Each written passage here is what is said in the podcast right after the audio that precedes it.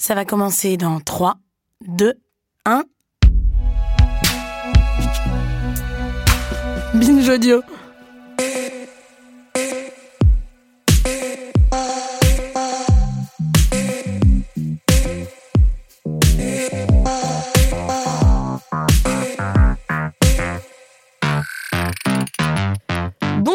Toutes et à tous, Ramsès du cinéma et ou Nefertiti de la science et tous ceux qui nous écoutent en se demandant s'il est possible de se faire momifier en France à sa mort. Et la réponse, c'est non, désolé. Dans tous les cas, bienvenue dans ce nouvel épisode de 7ème Science où le 7ème art la ramène, Sa Science, un podcast produit par Binge Audio et Sorbonne Université.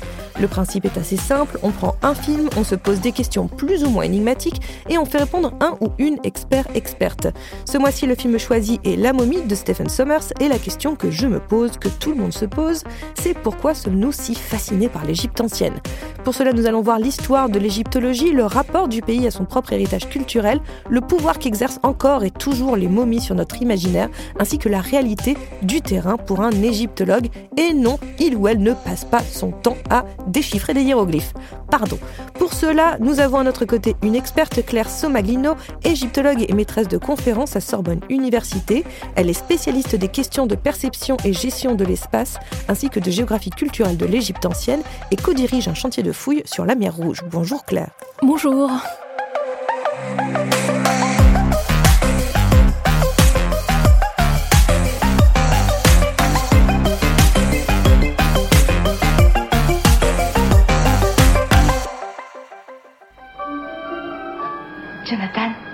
Je crois que tu as trouvé quelque chose.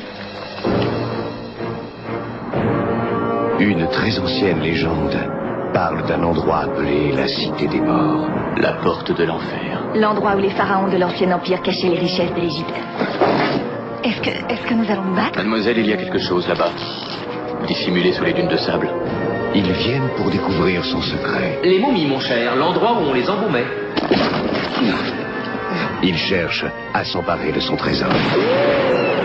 Que la lumière soit. Incroyable. Au lieu de cela, Oh mon Dieu, il existe vraiment. Je dirais que c'est peut-être le livre des morts. ils libèrent une force comme le monde n'en a jamais connue.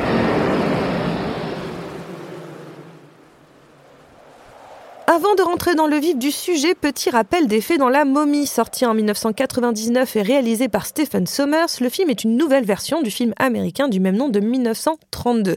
La momie débute en pleine Égypte ancienne en 1290 avant Jésus-Christ, alors que le grand prêtre de Thèbes, Imhotep, est momifié vivant et enseveli dans une crypte secrète d'Amunaptra, la cité des morts, pour avoir osé défier le pharaon en lui ravissant sa jeune maîtresse.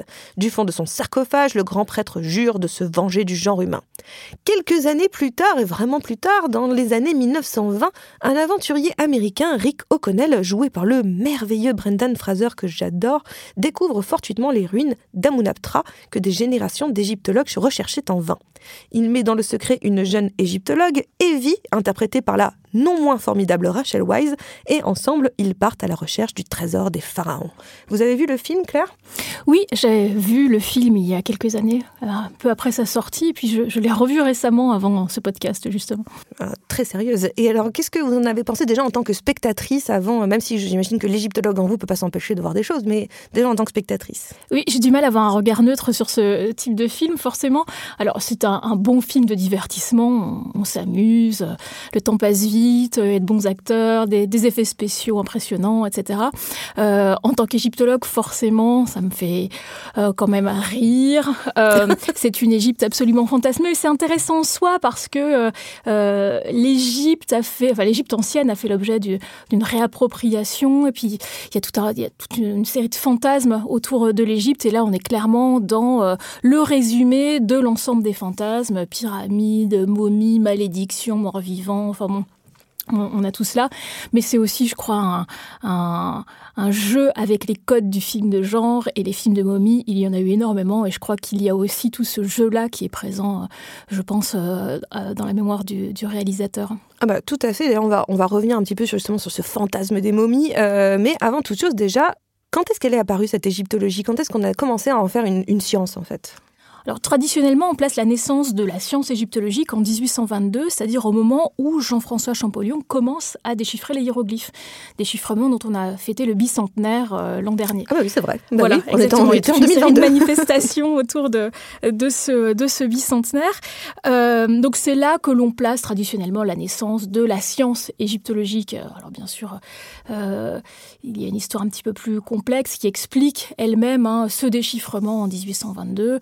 Il y a euh, l'expédition d'Égypte de Bonaparte entre 1798 et 1801 qui met l'Égypte à la mode en Europe, euh, euh, notamment en France, avec toute une mode du retour d'Égypte, des meubles, des, tasses, de, la vaisselle, mais aussi d'un point de vue scientifique eh bien, euh, l'entreprise monumentale de la publication de la description de l'Égypte, puisque Bonaparte avait emmené dans cette entreprise militaire au départ, euh, eh bien un groupe de savants qui euh, a fait des relevés de monuments et mais pas seulement de monuments, il y a également tout le relevé de, de la faune, de la flore, etc. Il y a une entreprise de connaissances encyclopédiques de l'Égypte du début du 19e siècle, fin 18e, début 19e. Et ce qui est intéressant, c'est que des, des- de Napoléon, on parle de Champollion, euh, et en tout cas, on a l'impression que l'égyptologie, c'est très occidental. Alors, les, monuments anciens, ils ont été euh, décrits par des savants arabes aussi. hein. On pensera à Makrizi, par exemple, au Moyen Âge, euh, par un certain nombre de voyageurs occidentaux aussi à des époques anciennes.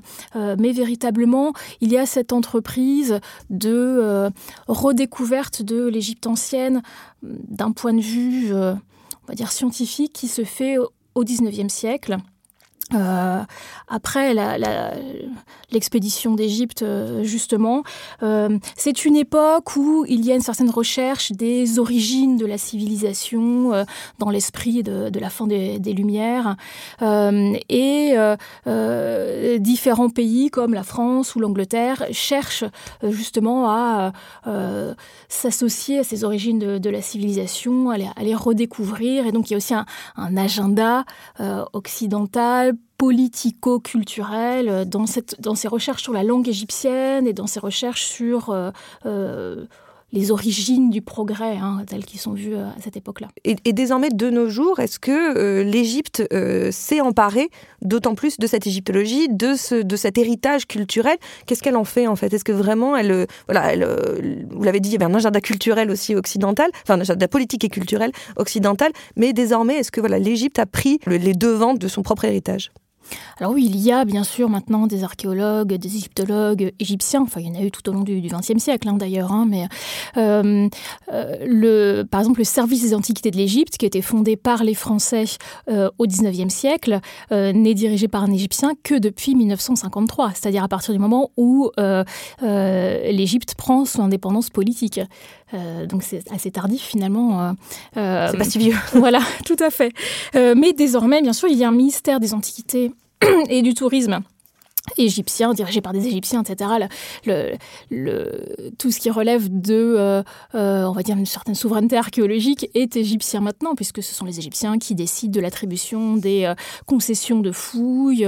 Il y a des fouilles égyptiennes, mais aussi il continue à y avoir des fouilles françaises, anglaises, espagnoles. Il y a une multitude de, pays qui ont des équipes de fouilles, souvent internationales, en Égypte, qui collaborent avec des collègues égyptiens. L'Antiquité égyptienne, euh, les, les autorités égyptiennes, euh, en, en premier lieu, s'en emparent.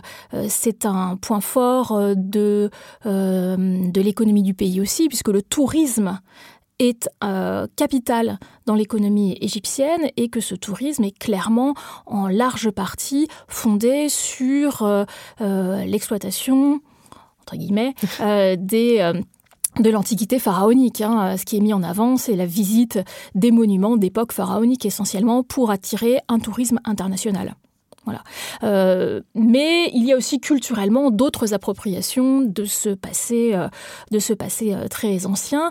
Par exemple, pendant la révolution égyptienne en, en 2011, il y avait un certain nombre de graffitis dans les rues avec une Nefertiti avec un masque à gaz, etc. Donc, un certain nombre de symboles quand même sont réappropriés par la population aujourd'hui. Dans les années 20, parce que je, redis que le film se passe dans les années 20, c'est là où je crois, si je dis pas de bêtises, qu'on a découvert le tombeau de Toutankhamon. Mm. Est-ce que cette découverte-là a lancé euh, peut-être un, un regain d'intérêt pour l'égyptologie euh, de manière mondiale? Alors oui, clairement, cette découverte est assez extraordinaire, euh, a relancé l'intérêt pour l'Égypte qui était déjà assez fort. Euh, euh, donc découverte qui a été faite en 1922. On a fêté donc le centenaire l'an dernier. C'était En fait, décidément il y a une quelque chose année. avec euh, les années, euh, l'année 22 hein, euh, vis-à-vis de cette, euh, cette, cette Égypte. Visiblement. Euh, donc oui, parce que ça correspondait aussi à euh, tous les fantasmes sur l'Égypte, hein, le tombeau inviolé, le trésor, euh, euh, le jeune roi mort. Enfin bon, euh, il y avait quand même toute une série de, de choses. Et puis il y a eu des choses qui ont été créées au, au moment de la découverte, hein, soi-disant la malédiction et la mort de, de Lord Carnarvon, etc. Bon, euh, voilà, tout cela. a- Il n'y avait pas de malédiction? Visiblement non. Quelle déception. Oui, quelle déception, vous m'enlevez toute une partie du mystère. Mais c'est vrai qu'il y avait aussi la découverte, enfin pas la découverte, euh, d'ailleurs cette, cette cité des, cette, cette en- pas cité des morts justement, justement le, le- le- la vallée des rois, est-ce qu'elle était déjà connue avant la découverte de, de Toutankhamon?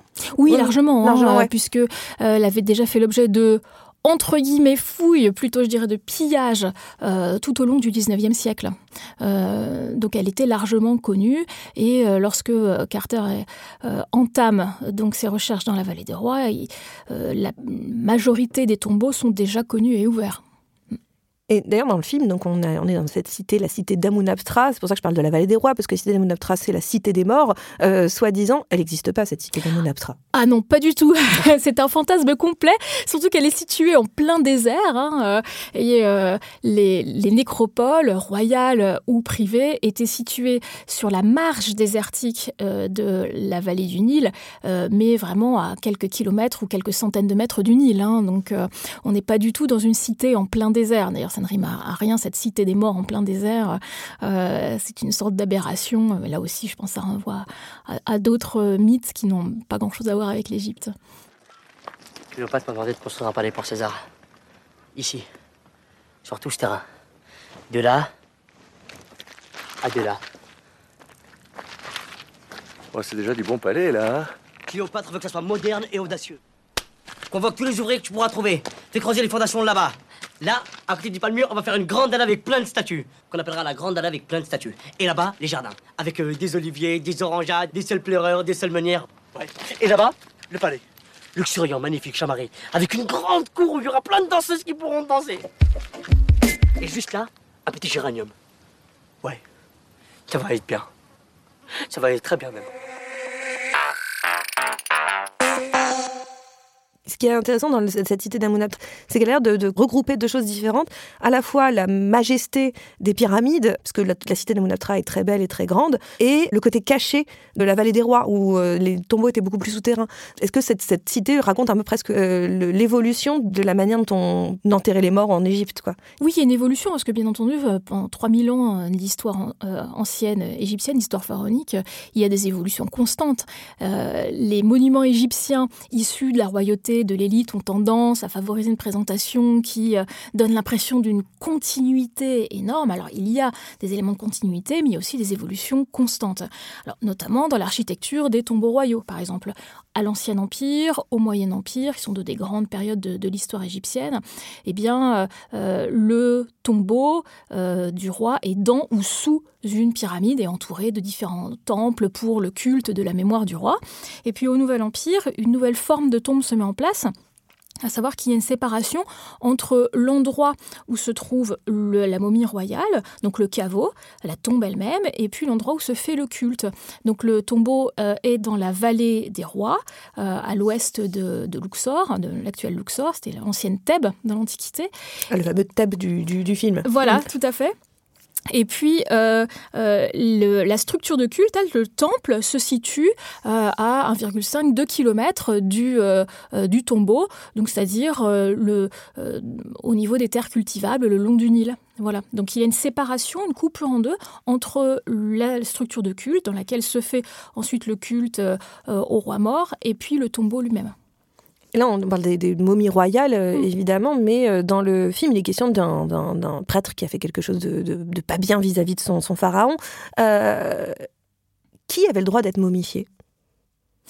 Alors, surtout, qui avait les moyens de se faire momifier? Ah oui, parce que oui, j'imagine qu'il fallait payer. Ben oui, parce que, euh, contrairement à ce que l'on pense aujourd'hui, tous les Égyptiens n'étaient pas momifiés, loin de là. Euh, il fallait avoir les moyens de se faire momifier. Et puis, il y avait différents, on va dire... euh, euh, euh, différents packs. on achetait un pack, un peu comme les obsèques, on achète un pack Mais momification. ça, exactement, avec, des, des, des produits plus ou moins luxueux, des opérations plus ou moins longues, etc., en fonction des moyens euh, qui étaient euh, disponibles pour, euh, pour, le- pour la personne euh, décédée. Donc on ne momifiait pas quelqu'un qui avait fait quelque chose de très mal pour le punir. Non, la momification vivante, de toute façon, telle qu'elle apparaît dans ce film, est une sorte d'aberration. Je crois que vraiment là, on est dans le, le fantasme cinématographique. Et d'ailleurs, dans le, on va continuer à. à- D'habitude, j'aime pas trop faire ça, c'est-à-dire prendre ce qui va pas peut-être dans un film et voir la réalité. Mais là, ça donne, on a tellement de questions par rapport à ce film-là et qui nous, qui travaille nos imaginaires. Donc, on a envie de dire sur quoi c'est basé dans la réalité. Euh, le livre des morts. Mhm. Parce que dans le, dans le film, donc il y a ce livre des morts pour ressusciter euh, éventuellement donc la momie en l'occurrence. Et au début, lui, il l'utilise pour essayer de ressusciter sa maîtresse. Euh, Il y a des livres des morts? Alors oui, il Ah. y a le livre des morts, qui est l'une des grandes compositions funéraires euh, de l'Égypte ancienne. En revanche, ça n'est pas un livre au sens où on l'entend aujourd'hui, et il a été interprété. C'est pas un bouquin relié. Bah, C'est pas, un, c'est pas un, un- un écrit format livre comme il apparaît dans le, dans le film où on a euh, cette espèce de livre en métal, euh, mais un livre format livre. Dans l'Antiquité égyptienne, il n'y a pas de livre format livre, il y a des euh, volumens, des rouleaux en fait. Donc le livre des morts, c'est une appellation un tout petit peu abusive que l'on a aujourd'hui. En réalité, c'était euh, une composition funéraire écrite sur un ou des rouleaux de papyrus qui pouvaient être très longs. Euh, voilà. Et en égyptien, si on le traduit, euh, il s'appelle donc non pas livre des morts, mais pour sortir au jour. hein. Alors c'est une série de formules, c'est une sorte de guide en fait pour aider le défunt à traverser un certain nombre d'épreuves pour parvenir jusqu'au tribunal d'Osiris et euh, le, dieu des morts et, pour euh, gagner ensuite le, euh, le monde des morts en fait. Donc pour renaître dans le monde des morts voilà. Euh, et euh, ces, formules étaient censées aider le défunt. Il y a toute une série de textes funéraires en Égypte ancienne. On a l'Ancien Empire, les textes des pyramides, puis les textes des sarcophages au Moyen Empire. Et à partir du Nouvel Empire, on a ce fameux livre des morts euh, qui, à la fois, reprend des formules des textes plus anciens et puis d'autres formules sont inventées, compilées. Là aussi, en fonction euh, des moyens, il pouvait y avoir des versions plus ou moins longues, plus ou moins illustrées, qui étaient placées euh, dans le sarcophage à côté du défunt, pour ceux qui avaient encore une fois les moyens de se payer un livre des morts. On a un sérieux problème. Universal Pictures vous invite Son pouvoir grandit. Alors là, on peut dire que c'est de mieux en mieux. à vivre une aventure Peut-être qu'il a déjà choisi sa victime pour le sacrifice humain. éternelle. Quand il m'aura transformé en momie, vous serez le prochain sur la liste. La momie.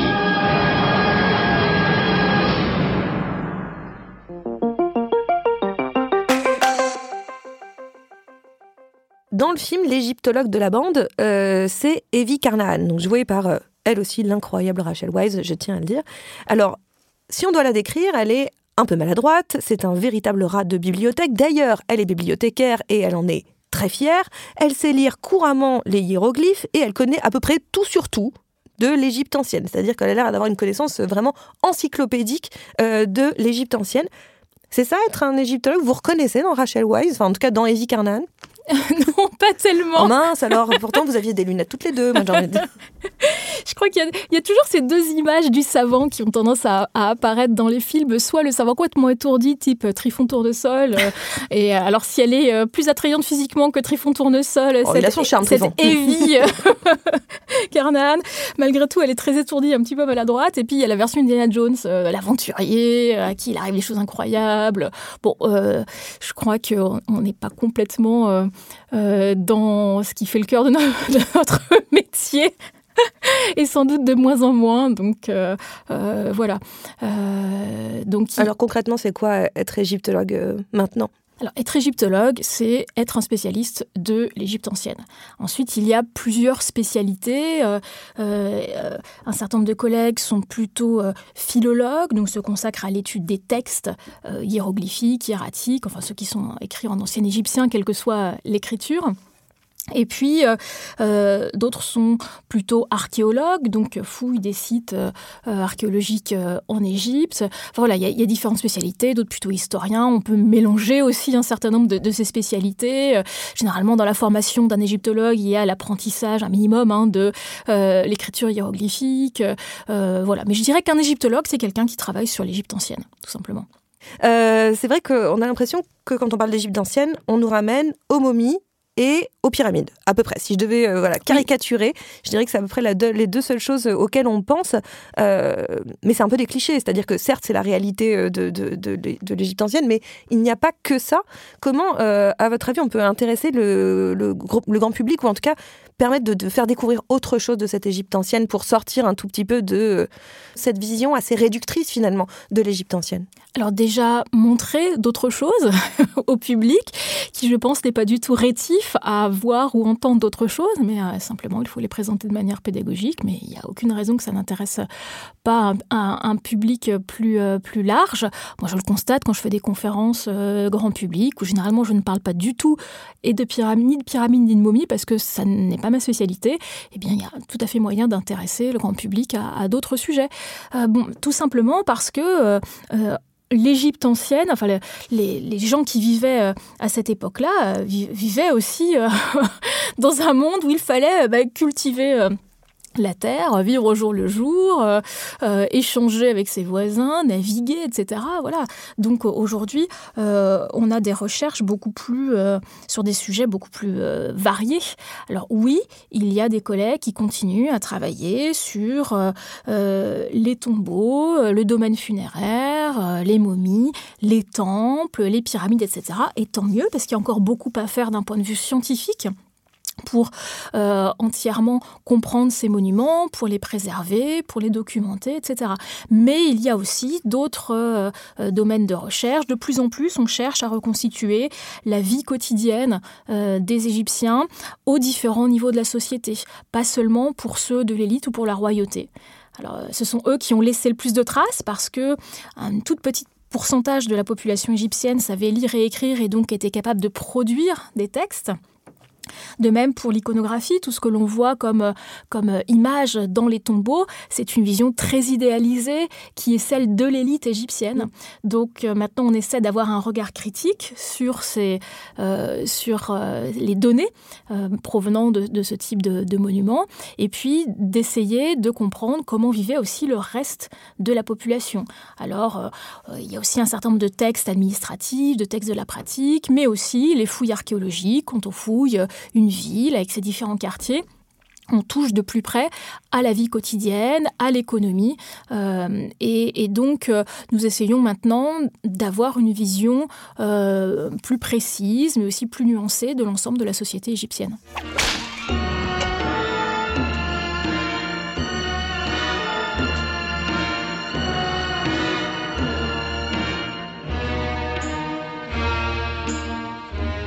Ce sont des esclaves?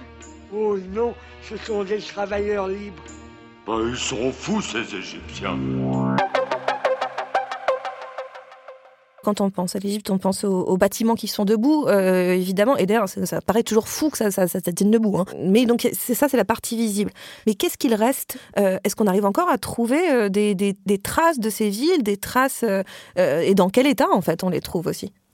Oui, euh, euh, différentes équipes archéologiques fouillent euh, des villes, par exemple, des quartiers de ville. moi, je fouille avec mon équipe un, ancien port le long de la mer Rouge. Donc on trouve aussi d'autres types de sites, pas seulement des temples et des tombes qui sont les mieux préservés. Pourquoi? Parce que ce sont les seuls monuments en pierre. quand on pense Égypte, on pense civilisation de la pierre et de l'architecture en pierre. Oui et non. C'est-à-dire que les grands temples, les tombeaux euh, de l'élite et de la royauté sont construits en pierre. Mais même les palais royaux, euh, les habitations, l'essentiel donc de l'architecture euh, égyptienne est en briques crues, qui se préservent bien évidemment Moins beaucoup bien. moins bien que, que la pierre. Mais euh, il y a possibilité tout de même de retrouver ces vestiges, notamment parce que euh, lorsque ces villes sont édifiées sur la bordure désertique, les conditions climatiques euh, et le fait que souvent ces sites n'ont pas été réoccupés permettent de, les fouiller et d'avoir des vestiges assez bien préservés.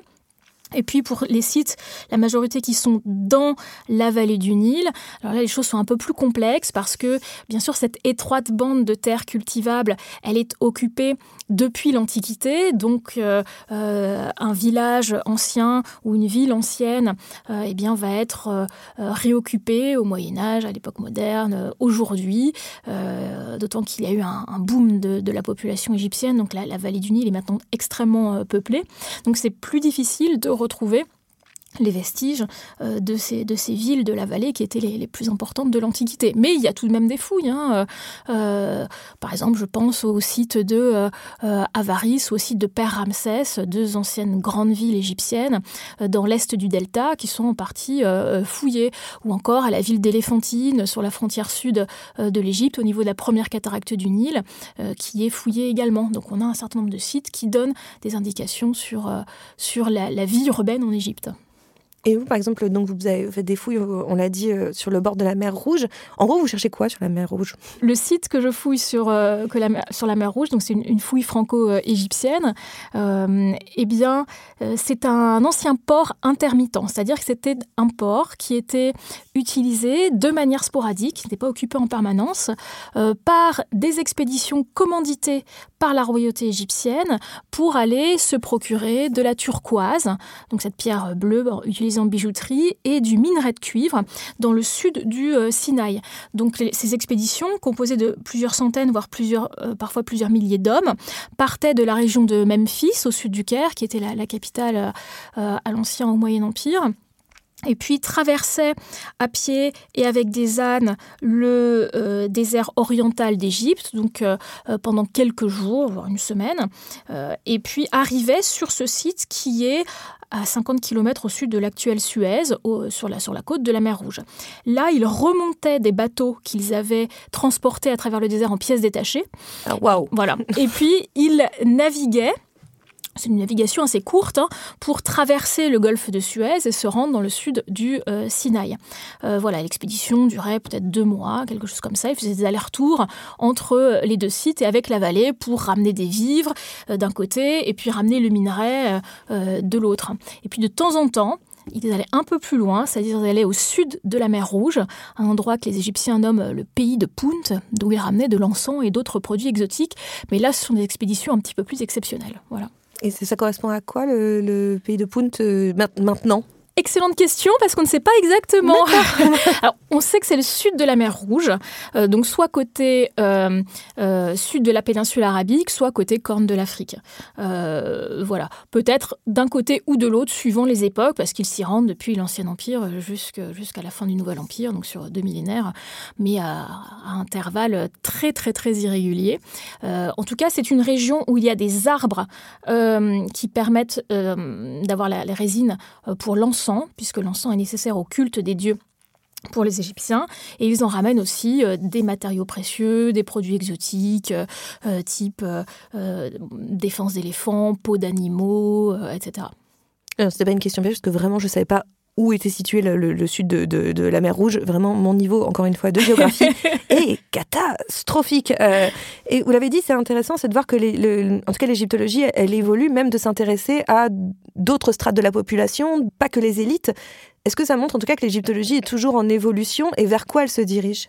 Oui, oui, je pense. Alors, bien sûr, la, euh, en égyptologie, on a commencé de manière globale, hein, pas non plus complètement généralisé, à s'intéresser davantage aux temples, aux tombes, tout simplement parce que c'était des monuments bien préservés, qu'ils étaient là, euh, sur pied, avec des couleurs, etc. Bon, euh, c'était plus attirant, forcément. Euh, puis il y avait aussi des nécessités de préservation de, ces monuments. Voilà.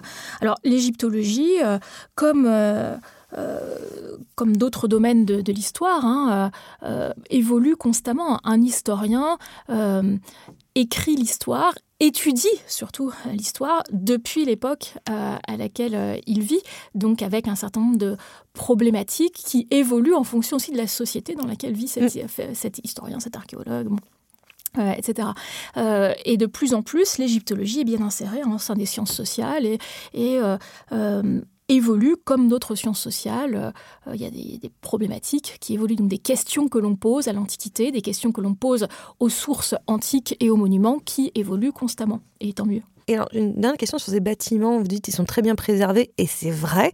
J'ai eu cette chance de les voir en vrai, donc c'était quand même assez incroyable. Mais euh, pourquoi ils ont aussi bien traversé le temps? Au-delà du fait qu'il y a peut-être une très bonne construction et des super architectes et des super euh, bâtisseurs, mais euh, comment enfin comment c'est possible que même à travers les âges et même plus de 2000 ans d'histoire, bah, personne ne soit amusé à les démonter ou à les détruire quoi mais c'est arrivé. Beaucoup de monuments ont été démontés. Euh, par exemple, entre euh, le, passage de, l'expédition d'Égypte euh, au tournant 18e, 19e, et rien que le, milieu ou la fin du 19e siècle, un certain nombre de temples ont été démontés. ils sont passés dans les fours à chaud, etc. voilà, bon, bah, ça arrive partout. Hein. Puis il y a aussi beaucoup de pillages de la part d'aventuriers occidentaux qui vendaient des collections ensuite à différents pays européens. Donc il y a eu beaucoup de destruction. On est loin d'avoir euh, une préservation de, l'entièreté de ce qui a pu être bâti en Égypte dans l'Antiquité, loin de là. Euh, ensuite, il y a un certain nombre de sites bien préservés euh, parce que notamment les sites des nécropoles, des cimetières, hein, sont souvent situés sur les bordures désertiques, c'est-à-dire que vous avez la vallée du Nil, des terres cultivables de chaque côté du, enfin le Nil lui-même, des terres cultivables de chaque côté du Nil. Alors sur une, largeur euh, différente suivant les endroits, ça peut être quelques centaines de mètres à, plusieurs kilomètres. Et puis ensuite, c'est deux déserts qui entourent euh, l'Égypte. Et généralement, les tombes sont, euh, en tout cas les tombes les, qui appartiennent à l'élite, sont réalisées sur cette bordure désertique. Donc avec des conditions de préservation qui sont meilleures parce que ce sont des endroits qui sont déjà moins réoccupés que ceux sur les terres cultivables mhm. de, la vallée, et puis où le climat aussi permet une meilleure préservation. Bon, après, quand il y a une pyramide comme celle de Khéops qui fait 146 mètres de haut, faut, faut quand même déjà vouloir la bouger. Hein. Euh, ceci dit, elle n'est pas entièrement préservée parce qu'elle était entièrement recouverte d'un parement de calcaire fin très blanc, euh, beaucoup plus blanc que le calcaire du plateau de Giza sur lequel euh, sont élevées les, pyramides qui constituent le, cœur de, son architecture. Et l'entièreté de, ce parement a été euh, enlevée au cours de, l'histoire égyptienne et a servi à, d'autres constructions. Donc même pour ces grands monuments, ils n'apparaissent pas maintenant comme ils l'étaient dans l'Antiquité. Alors, on est d'accord qu'Amunabtra n'existe pas, oui. vous me l'avez dit, je, je suis encore un peu déçue, mais c'est comme ça. Mais est-ce qu'il est possible qu'un jour on tombe sur justement une cité dont on n'aurait jamais entendu parler ou une cité qui serait un peu perdue au milieu de nulle part? Est-ce que, est que, en tant qu'égyptologue, on a l'espoir un jour de tomber sur quelque chose de, complètement inédit euh, de ce genre-là? De ce genre-là, non. Non. de complètement dit oui, et ça arrive régulièrement. Euh, on peut euh, avoir des vestiges d'une ville, d'un village ou d'une ville qui n'a pas encore été fouillée dans la vallée du Nil, donc on n'est pas le nom antique, par exemple. Euh, oui, ça c'est complètement possible, ça arrive de temps en temps. Il y a des opérations de, prospection dans certaines régions pour repérer des sites qui n'ont pas encore été fouillés. voilà. Donc ça, ça arrive, et il y a toujours de nouvelles découvertes qui sont faites. Il y a aussi un boom de l'archéologie des, pistes désertiques et des déserts depuis 20 euh, euh, ou 30 ans, notamment avec euh, les meilleurs moyens qui sont à notre disposition actuellement, les 4x4, les GPS, satellites, etc. donc il y a eu beaucoup de découvertes, une réévaluation assez forte de, de tout ce qui était expédition égyptienne dans les déserts, ce qui ne faut pas que naviguer sur le Nil. Hein. Ils empruntent des pistes désertiques, parfois très loin dans le désert. voilà. Donc, mais de trouver une ville entière en plein désert qui ne serait pas encore découverte, non. Alors, Claire, avant de vous laisser, est-ce que vous pouvez vous me recommander un film de votre choix? Et promis, vous n'êtes pas obligé de placer le mot momie dans ce film. Donc vraiment, ce que vous voulez. Alors ça tombe bien parce que je le placerai pas. Ah bah voilà, enfin, on, arrête avec les momies. je suis pas une grande fan pour, euh, pour être honnête de, films de momies ou de revenants ou de films d'horreur voilà, c'est pas trop ma, ma passion. Euh, je sais pas si on veut rester sur, euh, sur l'Égypte. Alors, il y a, tout un cinéma égyptien qui a été extrêmement dynamique euh, pendant tout le, euh, la deuxième moitié du, XXe siècle. Le Caire était vraiment un des grands centres de, de, du cinéma qui a inondé tout le, tout le Moyen-Orient de, de, films et, et de séries et reste un centre important. Euh, il y a un film qui était sorti en 2016 qui s'appelle Ali la chèvre et Ibrahim mm -hmm. de euh, Sherif El Bendari qui est un, un très joli film euh, sur l'Égypte euh, contemporaine, sur l'Égypte d'après la révolution de 2011 et euh, moi je recommande assez vivement, c'est assez poétique et ça en dit en même temps beaucoup sur la société. Donc voilà. Et puis moi, je recommande de, très vivement d'être curieux du cinéma, euh, en effet, égyptien, qui est euh, assez, enfin, qui est assez sublime. D'ailleurs, je pense à un réalisateur comme Youssef Chahine, qui, qui est un très très grand réalisateur euh, égyptien. Donc, soyez curieux, vraiment. Et, euh, et, merci pour cette recommandation. Et merci euh, Claire Somaglino d'être venue nous donner des nouvelles. Des momies, je l'ai redit, bah, des momies. Septième science, c'est fini pour aujourd'hui, mais on se retrouve dans un mois pour un nouvel épisode de ce podcast produit par Binge Audio et Sorbonne Université. En attendant, vous êtes parés pour briller dans les dîners.